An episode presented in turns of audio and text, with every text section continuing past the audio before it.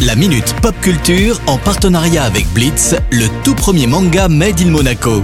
Une collaboration inédite entre Shibuya Productions et le grand maître Gary Kasparov. Retrouvez la série dans toutes les librairies. La minute pop culture, c'est avec Cédric Biscay de Shibuya Productions. Bonjour Cédric. Salut Eric, salut à tous. Ça m'étonne de toi Cédric, ça fait longtemps que tu nous as pas parlé de Dragon Ball. Bah, c'est vrai que ça manquait de news Dragon Ball, mais j'ai ce qu'il faut aujourd'hui avec un jeu vidéo super original sur la licence. Euh, par original, tu veux dire qu'il n'y a pas de combat dans tous les sens? Alors pas tout à fait, hein, car avec Dragon Ball The Breakers, hein, c'est son petit nom, Namco Bandai nous propose une sorte de mix entre un jeu de cache-cache et de survie. Alors le concept est assez simple, hein, on dirige un personnage secondaire ultra faible de la série et on doit survivre face à un des antagonistes emblématiques de l'univers.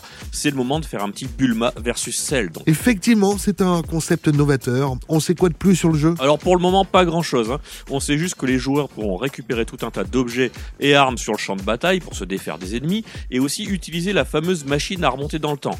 Le titre est prévu quant à lui pour 2022 sur console et PC. Un jeu donc à surveiller. D'ailleurs, tu vas nous parler d'une autre licence qui fait son retour cette fois au cinéma. Alors oui, Eric, hein, c'est un peu fou, mais la saga L'arme fatale rempile pour un cinquième épisode qui ne se déroulera pourtant pas dans un EHPAD. Ah, ça s'annonce sympa. Bah tu sais, Eric, hein, le film devait être réalisé par Richard Donner, mais il est malheureusement décédé en juillet dernier à l'âge de 91 ans. Alors pour la petite histoire, il avait anticipé le fait que ça pouvait arriver et il avait donné le nom de celui qui devait le remplacer à la réalisation à tout le monde.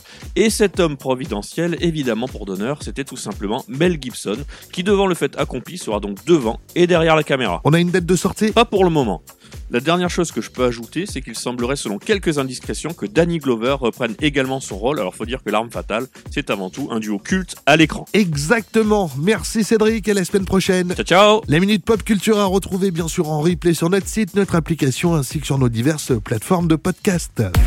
La Minute Pop Culture en partenariat avec Blitz, le tout premier manga Made in Monaco. Une collaboration inédite entre Shibuya Productions et le grand maître Gary Kasparov. Retrouvez la série dans toutes les librairies.